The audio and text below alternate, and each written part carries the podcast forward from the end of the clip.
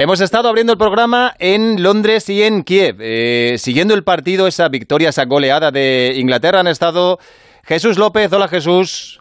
Hola, ¿qué tal? Buenas. Miguel Venegas, muy buenas. Hola, ¿qué tal? Muy buenas. Y el gran Alexis Martín Tamayo, que puede hacer a la vez un directo en Twitch, una encuesta en Twitter, entrar en Radio Estadio y yo creo que cuidar de los niños y cenar también. Hola, Mr. Chip, muy buenas. Saluda a la gente de Twitch, hombre, que están, están escuchando, David. Hola a todos los seguidores de, de Mr. Chip en Twitch y en el resto de plataformas. Recuérdales que, llevas, recuérdales que llevas mucho tiempo sin hacer un programa para mucho, que, mucho tiempo. para que tengan, para que tengan contigo que, que sean un poco condescendientes, y tolerantes. Eso correcto, es, perfecto, perfecto. Te Oye, saludan todos, ¿eh? Te eh, saludan todos. Igualmente, saludos a, a todos los seguidores de Mr. Chip. Eh, contundente y convincente, eh, Miguel. Kane otra vez goleador, Shaw dos asistencias, Sterling muy bien, Henderson ha entrado y ha marcado. La verdad es que en Inglaterra ahora mismo parece todo perfecto. Sí, hoy le ha salido la, la historia perfecta. Ha sido, claro, eh, la mejor historia de Inglaterra en toda la Eurocopa. Porque ahora, hasta ahora, salvo el partido contra Alemania, acabó 2-0, todavía ha sido 1-0. Pero es verdad que, claro, eh, a, los que somos neutrales nos sigue pareciendo un poco pobre el, el, el, juego de Inglaterra, pero los números son incontestables. No le mete, no le mete un gol nadie, nadie. Eh, hoy ha aparecido Harry Kane para marcar dos goles, ha aparecido la cabeza de Maguire, otra vez el, el, juego a balón parado que tanto le gusta a Southgate, y incluso se han dado el gustazo de que marcara Henderson, ¿no? que yo creo que anímicamente, como uno de los capitanes, le viene fantásticamente bien. Inglaterra, por mucho que lo critiquemos, llega a las semifinales como mejor podía llegar anímicamente. Me ha sorprendido mucho la encuesta esa. Es verdad que es un resultado muy reciente, eh, pero parece que los españoles somos los más optimistas. ¿Cómo va la encuesta esa que has puesto sobre quién tiene más posibilidades de llegar a la final, Alexis? No, no, pero no te, no te equivoques, esto no es de españoles, ¿eh? Aquí, ya, hay, ya, gente ya, sí, aquí hay gente de todo el mundo, Pero ¿eh? imagino que a España la votarán más los españoles. Sí, pero que, pero que va, porque el otro día, por ejemplo, hizo una encuesta eh, sobre quién era favorito entre España y Suiza, que obviamente yo creo que todo el mundo, eh, en su sano juicio, daría favorita a España, y salió 85-15 Suiza. O sea, te lo digo porque la gente, la gente aquí vota, y vota a, pues según. A, a mí me interesa saber qué votarías tú o qué votas en esa encuesta. O sea, en un ranking de favoritos para no, semifinales. Yo creo que el favorito, el favorito para llegar a las finales es Inglaterra. Eh, porque es, porque es eh, de los tres grandes favoritos, Inglaterra, Italia, España, el que tiene el rival más, más fácil en teoría, ¿no? que es Dinamarca. Con lo cual, el que lo tiene más fácil para llegar a la final es eh, Inglaterra.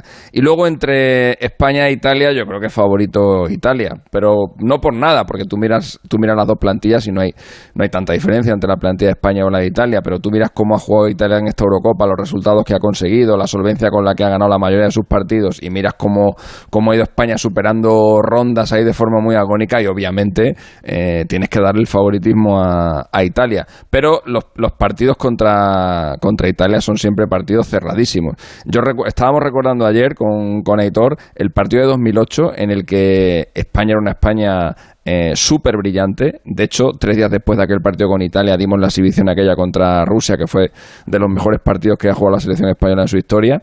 Eh, Italia era una Italia muy, muy ramplona, era una Italia que se había clasificado llorando en, en su grupo, ganando solamente un partido contra Francia, había empatado con Rumanía, la había goleado Holanda. Y, y, y, macho, hasta el final, prórroga, penaltis. O sea, esos partidos, salvo aquel 4-0 en la final de la Eurocopa, esos partidos de España e Italia son siempre partidos perros, partidos cerradísimos. Y yo creo que va a ser, pues eso, lo que hemos vivido desde que, desde que pasamos el, el grupo. O sea, sufrimiento, agonía y, y bueno, pues eh, ya veremos qué, qué, ocurre al final. Pero sí. Luego hablaremos de ello, pero creo que, creo que estamos exactamente igualados en cuanto a enfrentamientos directos España-Italia, ¿no? Eh, sí. Las mismas victorias para uno, para otro y, y empates, lógicamente. Eso es, el, el, día que, el día que juguemos ese partido, eh, Italia se convertirá en el, en el rival más habitual de, España, igualando a, Portugal, que ahora mismo por un solo partido es el, rival que más veces ha jugado con, con, España. Con Italia hemos ganado 11 veces, hemos perdido 11 veces y hemos empatado 15. La única diferencia está en, el, en los goles. Ellos han marcado 43 y nosotros hemos marcado 40. O sea, ese es el balance histórico en, en, los 37 duelos que ha habido entre España e Italia. Jesús, tú que has seguido durante muchos años muy de cerca la Premier, no sé si les ves también como grandes favoritos porque es que ahora mismo, si ves el partido de hoy, asustan. No han recibido un solo gol en toda la Eurocopa. Eh, han ganado 4-0 a Ucrania y se permiten el lujo de dejar fuera sin jugar ni un minuto a jugadores como Grealish, jugadores como Phil Foden. Es que es impresionante el arsenal que tiene Inglaterra.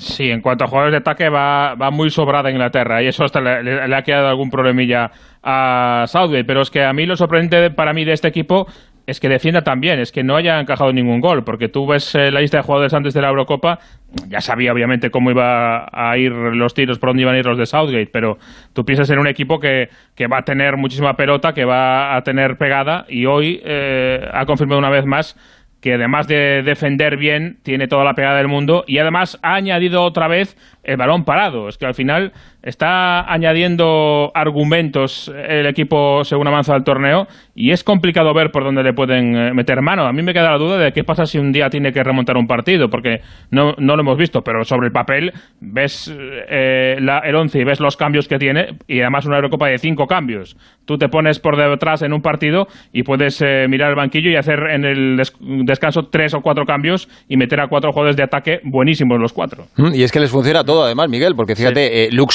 que no parecía el lateral izquierdo titular ni mucho menos, y ahora hoy dos asistencias y está en un nivel que ahora mismo es indiscutible. Es que la, la, temporada de Show ha sido espectacular y a mí me sorprendió que jugara el primer día Trippier en el lateral izquierdo. Poco a poco es verdad que ha ido encontrando una lógica, por lo menos en los once eh, Inglaterra. ¿eh? El, el once de hoy tiene mucha, mucha lógica, sobre todo porque tiene a Sterling que está haciéndose, haciéndose el mejor. Ha entrado Sancho y Mount, que podría ser mmm, Foden y Mount, da, un poco lo mismo. Y, va encontrando un poco su juego y poco a poco la verdad es que se está encontrando a sí mismo. Yo lo que creo es que eh, ahora mismo Europa espera un Italia-Inglaterra en la final. Es más, creo que, creo que la mayoría de la gente espera que Italia le gane a Inglaterra en la final en Wembley. Esperemos que España eh, evite eso, ¿no? Mediáticamente a lo mejor sí sería la final más querida por todos, ¿no? A un nivel global. Sí, y porque, claro, porque Italia ha, ha encandilado tanto con el fútbol que ha hecho y ha jugado también. Yo no creo que vaya a ser un partido cerrado el de España-Italia, porque Italia haría mal, ellos, ojalá lo hagan, ¿eh? pero, pero, harían mal en cambiar su estilo porque ahora mismo no saben eh, jugar a, la defensiva y, el estilo, nuevo estilo de esta Italia, de Mancini, contra el, las estrellas de Inglaterra, pero ese fútbol tan pragmático y que nos gusta mucho a los que no somos ingleses, yo creo que es un poco lo que espera la gente por supuesto, no, no, nosotros los españoles, que esperemos ganar, ganar, a Italia y ser esos que le quiten a Inglaterra en su propio campo el, partido, el, título. Pero yo creo que es un poco el, duelo de estilos que se ha dado durante toda la Eurocopa y del, que está ganando de momento el fútbol de ataque con Dinamarca, con Italia con España. Pues Inglaterra es clara favorita y su rival en Wembley el miércoles a las 9 de la noche va a ser Dinamarca, que en el partido de las 6 de la tarde en Bakú, en Azerbaiyán, ha derrotado por 2-1 a la República Checa, goles de Delaney, de Dolber y de Sik para los checos. La verdad es que eh, han sido mejores los daneses y yo creo que los ingleses deberían estar preocupados. Eh, tenemos allí en Dinamarca un futbolista español, a Pep Biel, eh, habíamos quedado con él, pero ayer mismo se fue concentrado con su equipo a Austria. Así que para calibrar el ambiente en Copenhague hemos recurrido a un aficionado español que fundó un club aquí en España, que fue directivo, fue jugador y lleva allí casi 30 años. Es mallorquín y se llama Magín Fullana. Hola Magín, Copenhague, buenas noches. Hola, muy buenas noches desde Copenhague. Bueno, ya veo que en la calle no estás, pero ¿hay mucha euforia por Copenhague y por el país en general? Pues uh, aquí está total. En, en, Dinamarca la gente se ha puesto eufórica total. De, llevaban pues casi 17 años, en, uh, así que ni, ni siquiera puede estar en, en, en, cuartos de final, ¿me entiendes? Mm. Uh, y hay que pensar que aquí Dinamarca es un país pequeño de 5 millones y medio de, de, personas. Y la gente pues es muy patriótica, aunque sea muy liberal. Y además están a muerte con su selección. Imagínate lo que ha pasado hoy. Pues la gente está pues fíjate, ahí han puesto pantallas grandísimas en todo Copenhague, donde la, sobre todo la gente joven se ha tirado a las calles y aquí hay una euforia, una euforia, pero bueno, eh, todo el mundo está con la selección. Mm. Yo no sé cuál era el espíritu en Dinamarca antes de empezar la Eurocopa, imagino que no daban muchas opciones a su selección, pero ¿cómo crees que influyó en los daneses lo que le pasó a Eriksen y que los compañeros empezasen a rendir como lo han hecho? Pues creo que ha influido pues muchísimo, porque Uh, es como le, le, dio como un golpe bajo lo, lo que pasó con Christian. Y, y, parece que lo que le pasó con él todos se pusieron en una piña y esta piña pues ha sido grandísima. Y lo que pasa es que igual han cogido muchísima más fuerza y lo han hecho. Y están todos pues bueno lo que pasa con el equipo danés es que no tiene una estrella definida no tiene muchísimos uh, buenos jugadores como el portero Michael como Dolbea como Simon Kea Christensen, que ha, que ha, hecho campeón con el Chelsea, está Delaney, Paulson, uh, en, en, España tenemos a Daniel Guas, que está jugando en el Valencia. pues toda esta gente son, son, son chicos jóvenes, son chicos que están luchando, pero en, en, en grupo, en, equipo. O sea, como estrella, estrella no hay ninguno. Pero lo que pasó con, con el Eriksen, esto ha influido pero muchísimo. Y lo que ha hecho ha sido darles una fuerza pero impresionante. Mm.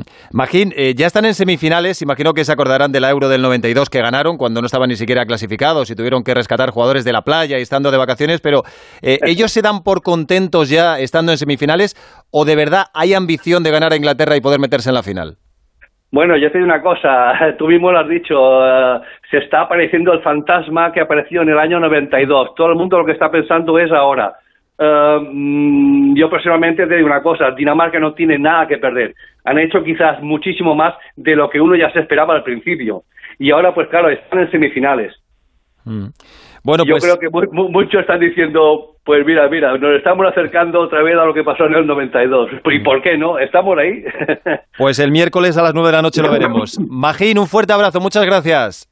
Muchas gracias. Quiero saludar aquí, desde aquí, a toda España y a todo Mallorca y a todo mi rol Molinar. Pues venga, saludados quedan todos. Hasta luego, Magín.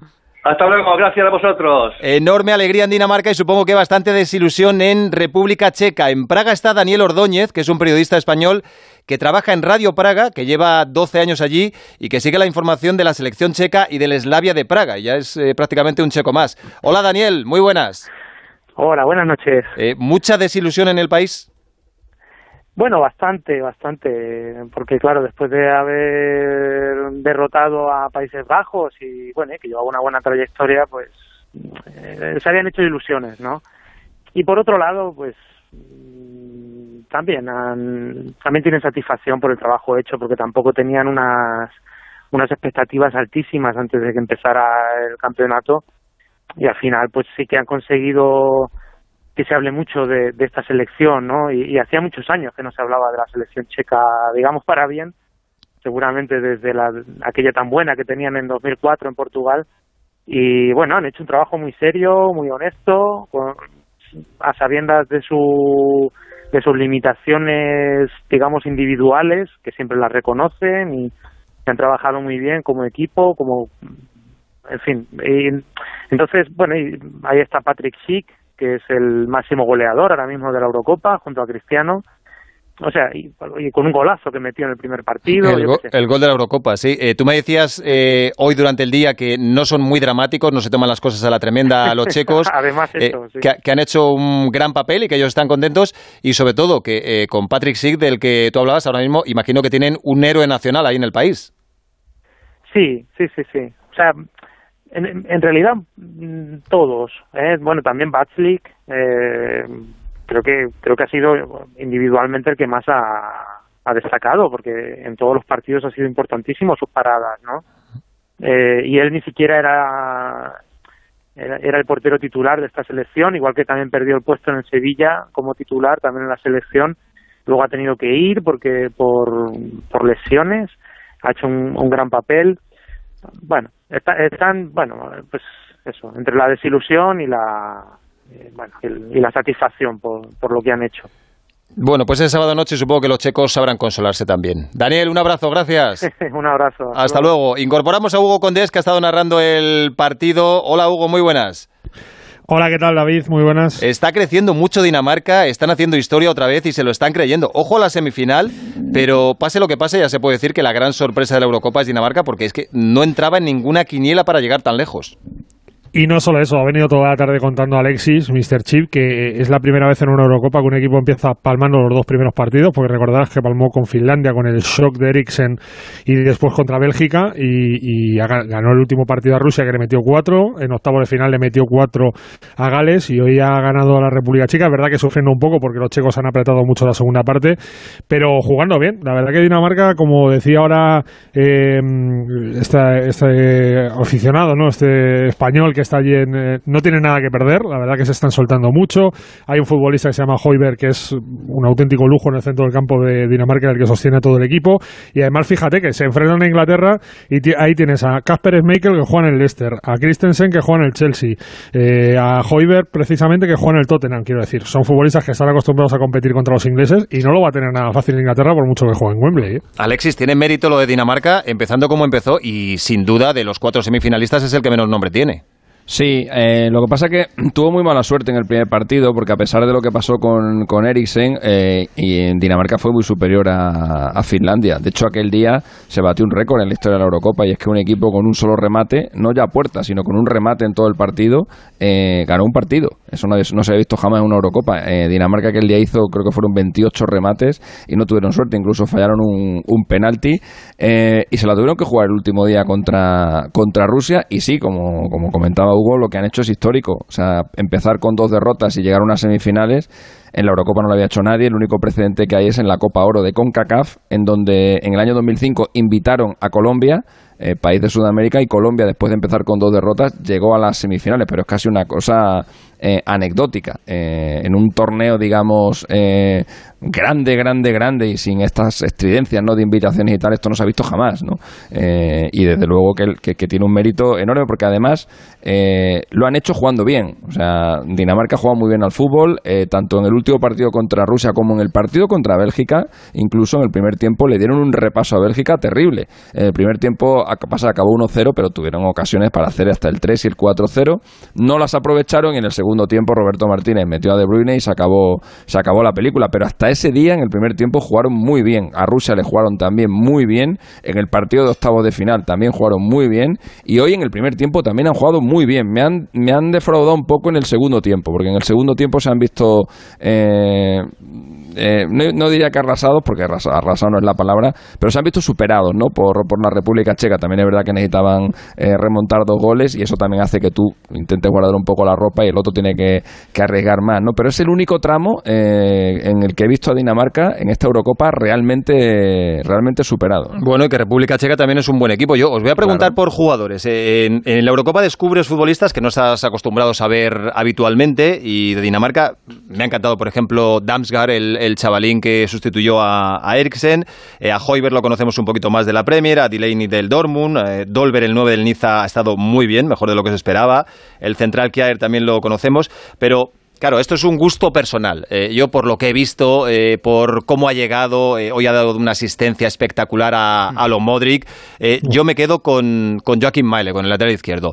vosotros, tú, Miguel, por ejemplo, de Dinamarca, ¿con quién te quedas? ¿Quién te entusiasma? Yo con Maele. Él ha ido, la verdad es que la temporada es, es espectacular porque este chico llegó al Atalanta para, porque se lesionó Hateboer y para jugar en el del carrilero derecho ha jugado pues, pues lo que le ha dejado Hateboer precisamente y ha llegado a la Eurocopa y le han puesto de carrilero izquierdo, que no había jugado ahí en el Atalanta, y se está saliendo. Se está saliendo marcando goles, se está saliendo llevando el peso del, del ataque muchas veces por la banda izquierda. Y hoy dando la asistencia que ha dado con el exterior, sí, que ha sido espectacular. Sí. Ha sido espectacular. Yo creo que Dinamarca que, que, se ha repuesto a lo de Eriksen de una manera increíble. Eh, ha, no tiene una estrella o no tenía una estrella y ha ido encontrando jugadores que han, no sé si dado un paso adelante. Eh, por supuesto, Schmeichel, que, que, sí, que ya estaba ahí.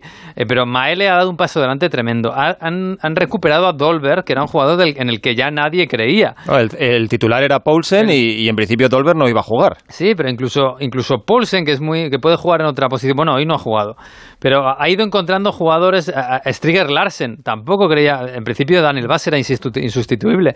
Ha ido encontrando jugadores y han dado un paso adelante y, es verdad que se han encontrado, se han encontrado, no, han, han dispuesto un fútbol muy combinativo y muy, muy bien trabajado, en el que Delaney y Hoiberg, los dos mediocentros, tienen mucha culpa de cómo juega este equipo. Y la verdad es que, bueno, si eso le unes la, lo que pasó con Eriksen, yo creo que eh, son son, no sé si la Cenicienta son la historia preciosa de la, de la Eurocopa y a todos nos están robando un poco el corazón por cómo juegan, por lo que pasó con Eriksen y, porque incluso porque ahora se van a enfrentar a una Inglaterra que precisamente no juega así, ¿no? Y casi que quere, queremos todos que le gane Inglaterra. Así que la verdad es que tiene muchísimo mérito sin, Eric, sin el mejor jugador de, de, de calle del equipo Eriksen, cómo han jugado y cómo han llegado hasta aquí jugando muy bien. ¿eh? Sí, son la Cenicienta. Si no jugaran en Wembley, seguramente eh, la afición neutral iría con ellos, pero en Wembley eh, evidentemente van a ir con Inglaterra, como ayer en el. Sí, claro, claro. Pero todos los que no somos ingleses, claro. o casi sí, todos. Sí, sí, Ayer, si es que te pones del lado del débil, ayer en el, en el España-Suiza, en San Petersburgo, pues al final iban con Suiza, pues porque veían que era el, el, equipo que peor lo tenía, que se había quedado con 10. Eh, Jesús, ¿con qué jugador danés te quedas? A ver, a mí me gusta Dolber, desde luego, desde la época de Arayas, pero tengo que reconocer que tengo una debilidad con, con con Pedro Emilio, como le llamamos eh, cariñosamente, porque es un futbolista eh, total en el centro del campo. Es el almirante ahí, es el alma del equipo del Tottenham, lo era antes del Southampton. eh, un futbolista que le puedes confiar tu vida que está a buen recaudo. Tanto te defiende como que te levanta el equipo, como que tiene proyección ofensiva también cuando se atreve. Me parece un, un enorme futbolista, un futbolista total. Mm. Oye, y hablando de República Checa, es verdad que eh, ha habido jugadores, a mí Koufal me gusta muchísimo, el, el lateral derecho, Calas, por supuesto, Patrick Sieg, el delantero del Leverkusen, eh, hoy ha vuelto a marcar además, ha hecho en general un gran papel, pero fíjate, nos decía Daniel Ordóñez, el periodista de, de Praga, Hugo, eh, que Baklic ha hecho una Eurocopa impresionante, que es uno de los mejores de- del equipo, sin duda. Eh, hoy, a pesar de los goles, ha estado muy bien, le ha sacado una buenísima, espectacular a Maele. Eh, el Sevilla ha fichado a Dimitrovic, él había perdido el puesto con Bono, pero me parece un portero impresionante, de talla mundial. Sí, pero no nos sorprende, ¿no? Yo creo que hemos visto eh, durante mucho tiempo el nivel de, de Baslik eh, en el Sevilla, que lo ha mantenido arriba, que lo ha tenido ahí peleando, y es verdad que, eh, el, que Bono, que es otro gran portero, pues al final ha cogido una buena racha, y como no pueden jugar dos porteros, porque al final, eh, cuando un portero está de, de dulce, el otro tiene que esperar en el banquillo, pues le ha quitado el puesto. Pero no nos olvidamos de las buenas actuaciones de Baslik hace, por ejemplo, dos temporadas, que era titularísimo, indiscutible en el Sevilla, y que había equipos que se, que se interesaban por él. Yo, a todos los nombres que has dado, apunto el de Soucek, que además hoy, que con la cabeza del tío medio abierta, que ha acabado reventado el partido, ahí ha estado, ahí ha intentado buscar el gol y es uno de los hombres también importantes en esta Eurocopa y de los que se van, nos van a quedar en el, en el recuerdo de la República Checa. Bueno, pero, Baslik parece que va al Nápoles, eh, por cierto. bueno, pues mira, gran Parece. equipo para un gran portero. Eh, una pregunta rápida para los cuatro. Miércoles a las 9 en Wembley, Dinamarca, Inglaterra. Alexis, ¿tú lo tienes muy, muy claro? No, no, no. No, yo creo que va a ganar Inglaterra, pero por un gol. Creo que va a ser un partido muy ajustado y muy bonito. Además, creo que va a haber goles, ¿eh? que no creo que sea el típico 1-0. Eh, un 3-2, un 2-1, una cosa así. Eh, pero a favor de Inglaterra, obviamente, que me parece que es mejor equipo y que arriba, arriba tiene mucha dinamita. No, y Eh, so- sobre todo ahora que se ha enchufado Kane. Sí, sí, sí, sí, sí, sí, ha metido tres goles en los dos últimos partidos, pero sobre todo eh, Sterling, ¿eh? que Sterling lleva enchufado desde que empezó la Eurocopa, hoy todo el peligro lo ha generado él. Eh, en el primer tiempo, cuando la cosa estaba más tranquila o cuando Inglaterra parecía que tenía un juego más gris, él era el que generaba todo el, todo el peligro y a mí me parece que está siendo el mejor jugador de Inglaterra en esta, en esta Eurocopa y eso que el final de temporada, bueno, el final, en la temporada en general de Sterling ha sido bastante mala bastante mala, sobre todo en comparación con la temporada pasada, por ejemplo. Eh, en, este, en este año eh, ha marcado muchos menos goles que el año pasado. Guardiola le ha dado bastantes menos minutos que, que el año pasado y sin embargo en esta Eurocopa, pues a lo mejor es por eso, ¿no? Ha llegado descansado, ha llegado, ha llegado bien de cabeza y lo está haciendo, lo está haciendo muy bien. A ver quién es valiente. Jesús, Miguel y Hugo. ¿Alguno de los tres apostáis por Dinamarca? Yo, como intuyo lo que van a decir Jesús y Miguel, yo apuesto por Dinamarca. Venga. Porque David, eh, estamos todos con Dinamarca después de lo que pasó con Eriksen y unos tíos que llevan 40 años casi con la misma camiseta. Para los nostálgicos, tenemos que ir con ellos. Oh, es verdad. Podría ser el, el sorpresón de la Eurocopa, más incluso que el de Suiza contra Francia. porque, Claro, en unas semifinales, Inglaterra, invicta, según está, y jugando en Wembley. No, pero uf, Ya no, es, la, ya es la meritoria, ¿eh? ya pase lo que pase. Eh, yo creo que, sinceramente, yo creo que Dinamarca va a jugar mejor que Inglaterra, va a chuchar a Inglaterra. No tiene nada que perder. Pero yo creo que va a ganar Inglaterra porque al final Inglaterra, eh, pues eso, las áreas las va a dominar. Es esto que llevamos hablando toda la Eurocopa de, de las grandes, ¿no? Inglaterra se ha quedado como la grande, grande en esto, en, en quizás no jugar muy bien, pero marcar cuando hay que marcar y que nadie te meta un gol. Tiene un dilema Yo, interesante. si me Dinamarca. permites, David, tengo una, te- tengo una curiosidad que quiero preguntarle a Venegas a Jesús López. ¿Quién tiene mejor portero, Dinamarca o Inglaterra? Dinamarca. Dinamarca, Dinamarca. por supuesto. Vamos, sin duda. Sí. Oye, Pero de Vale. todos modos, yo no, tengo no, un- quería ver si dudabais o no. sé que no confiáis en no, Pickford, pero Pickford está no, no, muy bien. no me parece No es mal malo, portero ¿eh? Pickford, ¿eh? no me parece mal portero, pero es que Michael me parece un porterazo. Sí, sí, no, Casper es Michael sin duda. Pero lo que iba es, eh, es interesante cómo va a plantear el partido de Dinamarca, porque ¿qué haces ante Inglaterra, esta- ante esta Inglaterra? Eh, ¿Sigues como siempre y tratas de buscarle las cosquillas, de presionarle arriba, de crear? ¿Haces como Ucrania Claro. eh, y, te, y te traicionas a ti mismo y te encierras un poco para evitar esa, eh, esa pegada y a la vez Va a tratar de jugar como, partido va a jugar como le jugó a Bélgica. Va a jugar como le jugó a Bélgica. Es que, Sí, es que- yo espero eso. Claro, Va- tiene que a aprender hoy de, de Va a Shevchenko. tener un Shevchenko- juego alegre, va a jugar para adelante y para nada se va a echar atrás Dinamarca, para nada. Es que tiene que aprender de eso, de lo que ha pasado hoy con Ucrania. Un Ucrania ha dado un paso atrás, minuto cuatro, te meten un gol. ¿Qué haces? Pues es que aparte Dinamarca hace nada ha ganado en Wembley. Hace Ya, nada. ya, sí, sí. Eh, y, y- y estuvo a punto de dejarle fuera de la, de la Liga de Naciones. Y Ah, que bueno, perder, Alexis- Bueno, de hecho, le- de hecho les dejó Claro. fuera de la, de la Liga de Naciones porque al Pero final en ese grupo se acabó metiendo Bélgica, creo que fue. Que perder esa- sería lo normal, por esa eh, derrota. no pasaría nada y si ganan pues sería eh, la campanada de, de la Eurocopa. Bueno, Hugo, eh, si el miércoles por casualidad gana Dinamarca empieza a pasar facturas, ¿eh? No, hombre, no, yo no soy de pasar facturas, pero sí quiero recordar lo que hemos hablado antes en el Radio Estadio para subirte el ánimo, David. Cada vez que Dinamarca pisa unas semifinales, España jugó a la final. Porque ha sido tres veces. Una de ellas España no estaba clasificado, las otras dos jugó la final. O sea que vamos para adelante. Hay que agarrarse lo que sea. Hasta luego, Hugo. Un abrazo, chao. Adiós, Jesús. Gracias, chao. Te vas corriendo a casa, Miguel, ¿no? Para la Copa Sí, América. Hombre, que va a empezar dentro de media hora. Venga, a ver si te da tiempo. Hasta luego. Chao. ¿Te quedas, Alexis? Lo que tú me digas, hijo. Yo, lo que quieras. ¿Has cenado ya o todavía no?